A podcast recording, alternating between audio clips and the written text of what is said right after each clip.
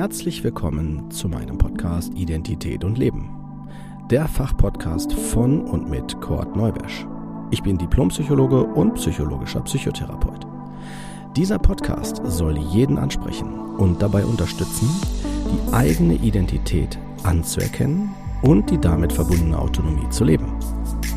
Wenn du dich jetzt fragst, was meint er damit, dann bist du genau hier richtig und ich empfehle dir, hör dir am besten die erste Folge an. Dort vermittle ich die wichtigsten Informationen und auch, was der Podcast will. Ich wünsche dir auf jeden Fall viel Spaß und viele tolle Eindrücke. Los geht's!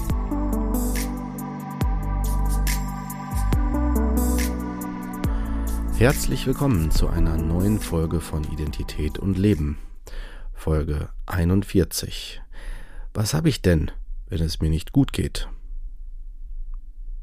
Vielleicht habt ihr die Erfahrung selber gemacht oder ist euch schon mal berichtet worden, dass oder habt ihr vielleicht schon mal im Fernsehen gesehen, dass wenn jemand zum Arzt geht, dass der Arzt dann fragt, ja, was haben Sie denn?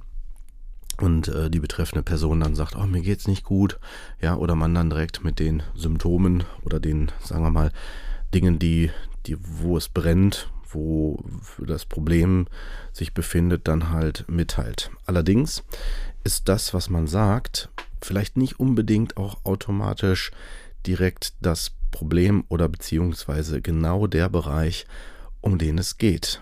Das hatten wir schon in der Folge Ursache und Wirkung äh, beleuchtet, wenn ihr euch erinnert. Ne? Also da geht es auch, auch vor allen Dingen um in der Folge 38 Ursachen und Folgediagnose drum. In der heutigen Folge würde ich gerne auf die allgemeine Frage eingehen, die man sich vielleicht auch selber stellen könnte, was man denn nun hat, wenn es mir nicht gut geht.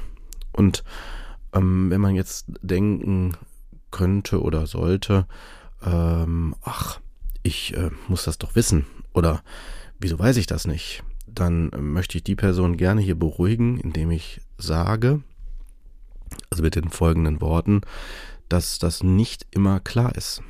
Das ist so ein bisschen wie ähm, die Personen, die Kinder haben, kennen das dass, ähm, ja, sobald man Eltern wird, dass man sich fragt, oh, was ist denn jetzt mit meinem Kind? Ist das, ne, warum fällt es sich denn so oder so? Oder ja, man, natürlich hat man intuitiv ein Gefühl dazu, aber das reicht vielleicht manchmal situativ nicht aus dass man sich dann fragt, ist es jetzt wirklich das oder ne, zum Beispiel, wenn das Kind als Säugling irgendwie plötzlich weint und man denkt sich, okay, das Kind hat vielleicht jetzt Verdauung ähm, und Verdauungsprobleme und dann aber plötzlich mit der Zeit hat man das Gefühl, hm, irgendwie ist das anders, aber das war ja so ähnlich oder ne, das ist ja sonst immer so, wenn das Kind so weint, ähm, dass es eigentlich Verdauung hatte, aber jetzt war es das ja irgendwie nicht, dann ist man so verunsichert und durch die verschiedenen ähm, äußeren Veränderungen, aber auch natürlich die inneren Veränderungen, das heißt die Dinge, die wir selber durchmachen, allein durch die Entwicklungsaufgaben, ist der Prozess bei Säuglingen natürlich schneller von der Entwicklung her und wird mit der Zeit ja immer langsamer.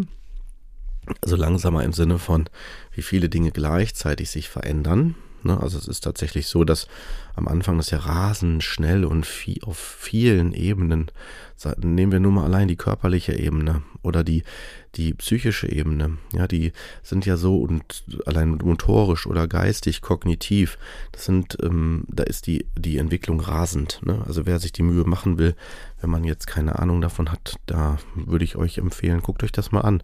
Die Entwicklung des Säuglings, wie die Entwicklungsprozesse sind, wie viele und wie schnell das passiert.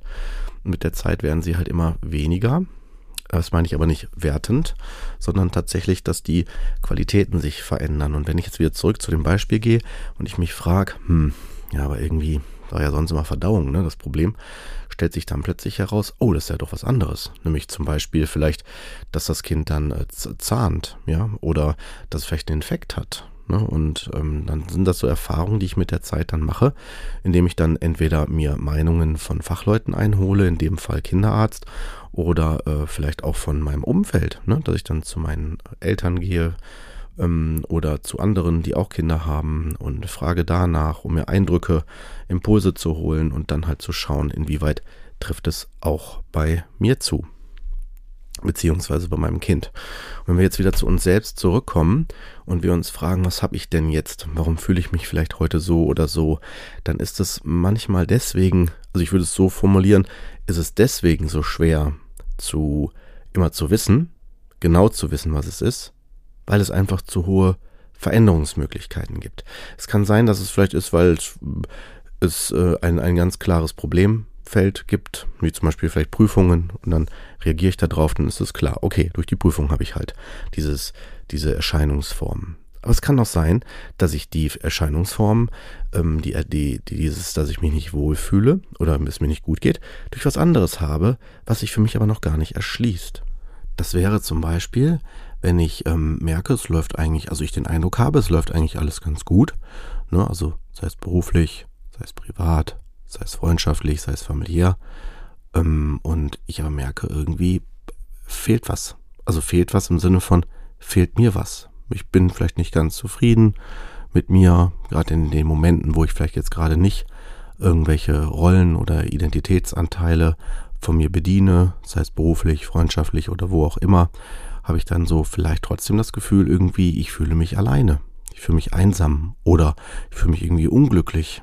Und das ist natürlich dann sehr irritierend, ne, dass man sich dann so die Frage stellen könnte, hm, eigentlich müsste es mir doch gut gehen. Und das ist jetzt auch absichtlich ein sehr ähm, spezieller Fall, um damit ähm, etwas deutlich zu machen. Es muss nicht immer offensichtlich sein. Und äh, das wird uns wahrscheinlich, wenn das uns, wenn das euch als Hörer betrifft oder ihr an der einen oder anderen Stelle das wiedererkennt, ähm, das kann sein, dass ich das jetzt, so wie ich, wie ich es, wie ich es jetzt gerade psychisch euch vermittel, also auf psychischer Ebene, kann das natürlich auf einer körperlichen Ebene sein. Ich kann dann vielleicht immer wiederkehrende Bauchschmerzen haben oder Verspannungen oder Schmerzen, ne, allgemeiner Art. Und nicht, äh, die Ärzte finden keine, ähm, keinen Zusammenhang, also keine direkte Ursache. Dann ähm, ist das auch möglich, dass halt der Körper, so wie ich es gerade an dem Beispiel der Psyche festgemacht habe, durch Gedanken ne, und Emotionswahrnehmungen, äh, kann das sein, dass auch der Körper mir das äh, rückmeldet. Und wenn das über eine längere Zeit ist, kann das natürlich umso differenzierter werden. Und wenn wir uns jetzt fragen, hm, womit kann das denn dann jetzt ja irgendwie zusammenhängen, dann ähm, würde ich hier auch wieder auf die Folge 36 verweisen, also auf eine Folge verweisen, in dem Fall Folge 36 vom Ursprung der Problematik. Die würde ich jetzt nicht wiederholen wollen, aber der Hinweis zumindest in die Richtung, dass es ähm, auch tatsächlich ähm, einen Ursprung geben kann, der äh, von dem ich vielleicht ausgegangen bin, dass der vielleicht nicht mehr so einen so Einfluss auf mich hat, weil ich vielleicht da äh, abgeschlossen bin, also abgeschlossen habe. Ne, das, das kann sein, dass ich den Eindruck dann habe. Und ähm, ich äh, sage das auch immer wieder in Therapien, dass nicht der Kopf darüber entscheidet, ob ich etwas abgeschlossen habe. Das tut er nicht. Der Kopf möchte gern die Kontrolle haben. Mein Verstand möchte ganz gern genau sagen können, das ist abgeschlossen oder das ist nicht abgeschlossen. Wenn ihr wissen wollt, wer mir zuverlässig ein Signal gibt oder mir eine deutliche Rückmeldung gibt, ob etwas abgeschlossen ist oder nicht, dann sprechen wir von Resonanzen. Und mit Resonanz ist gemeint nicht ein in Empathie gehen oder in, das ist ja auch eine Form von Resonanz, sondern in Resonanz ist gemeint, dass ich merke, dass äh, wenn ich mich mit einem bestimmten Thema genau befasse, dass das bei mir etwas auslöst, was eher ähm, auf der Symptomebene wiederzufinden ist. Und damit ist gemeint, wenn man sich mit zum Beispiel hm, Eltern beschäftigt oder das muss übrigens nicht immer der Fall sein oder mit ich, ich sage das mal allgemeiner Problembereich, ja im, im Ursprungsbereich, also sprich Frühzeit, frühkindlich. Das muss nicht immer sein, aber in den meisten Fällen entwickeln sich solche Dinge tatsächlich schon recht früh und ähm, wenn dem so ist, dann kann es sein, dass sobald das Thema, sei es durch Bilder, durch Ortbesuchen, durch egal was aufgesucht werden, dass sie dann dazu führen, dass ich reagiere darauf also in Resonanz gehe. Und damit meine ich jetzt nicht im Sinne von, ach, ich freue mich, weil das sind schöne Sachen. Diese Resonanzen sind jetzt nicht hier gemeint. Das ist super. Wenn man das hat, prima. Das sind Dinge, die können mir sogar Kraft geben, wenn sie positiv in Resonanz gehen. Wenn sie bei mir negativ in Resonanz gehen, das heißt bei mir eher Symptome auslösen oder ein, ein ungutes Gefühl oder was auch immer, also es kann sehr spezifisch, aber auch unspezifisch sein, dann kann ich mir sicher sein, dass das die Ursache ist, dass das der Bereich ist, der dieses mir geht es nicht gut auslöst. Und dann komme ich auch dem Phänomen oder der, der Perspektive, was habe ich denn, viel näher und kann dann auch tatsächlich die Dinge lösen. Das, was ich euch jetzt sage, das passiert nicht immer so bewusst. Weil manche Sachen können wir auch rein intuitiv lösen. Dann haben wir ein, ein Problem und denken gar nicht viel drüber nach. Wir machen etwas und dann geht es uns besser. Ne? Wenn wir wirklich damit die äh, Ursprungsthematik, also das, das, das Problem lösen, ist es gut. Dann hat man es abgeschlossen. Aber wenn das Problem eher mit einem anderen Bereich beantwortet wird, zum Beispiel, ähm, ich fühle mich einsam, traurig und trinke Alkohol, dann kann ich das situativ lösen, indem ich mich vielleicht besser fühle, das nicht mehr so, weil, weil ich es nicht mehr so stark spüre. Aber ich habe dadurch nicht das Problem gelöst, sondern nur meine temporäre ähm, Resonanz damit, dass das Spüren davon ausgeschaltet. Und sobald der Alkohol aus dem Körper ist, also die Wirkung des Alkohols, werde ich dann wieder mit dem Thema in Kontakt kommen. Das heißt also, das Problem ist nicht gelöst, es schafft eher ein neues Problem. Und tatsächlich ist das, was ich jetzt hier vermittelt habe, auch das, was am meisten vorkommt in unserer Gesellschaft, wenn wir davon ausgehen, man ist auf ähm, in so einem ja Erleben, ähm, dass es mir nicht gut geht und ich weiß nicht, was ich habe. Also, dass ich zu dieser Frage komme, was habe ich denn, wenn es mir nicht gut geht? Weil wenn ich es weiß, kann ich es lösen, beziehungsweise bei den ähm, bei einfacheren Dingen. Das, was ich euch jetzt schon hier vermittle, vielleicht merkt ihr das, ich mache viele Verweise zu auch anderen Folgen. Das liegt daran, weil das tatsächlich ähm, auch mit bestimmten anderen Phänomenen und Dynamiken zusammenhängt. Und aus diesem Grund ähm, auch mit den Inhalten, die ich in den anderen Folgen da ja vermittelt habe, auch tatsächlich mit zu verändern geht. Und ich möchte noch auf eine, eine Sache da hinweisen, das Phänomen des äh, nicht loslassen Könnens. Also wenn ich zum Beispiel weiß, der Ur, der Ur, also das ähm, Problem, was ich situativ habe, ist vielleicht in der Partnerschaft. Weil vielleicht jetzt bei einem plakativen Beispiel der Partner mich schlägt. Dann werde ich wahrscheinlich diesen Teil ausblenden oder mir irgendwie zurechtlegen, der mir äh, die Möglichkeit gibt, da zu bleiben. Also, dass ich dann sage, ach ja, das wird sich noch ändern oder ja, die Person kann da jetzt auch nichts für, die hat halt gerade viel um die Ohren oder ähm, ja, die meint es ja trotzdem gut, die kann es nur nicht anders zeigen. Also ich brauche irgendwelche Erklärungsmodelle, die es mir möglich machen, da zu bleiben.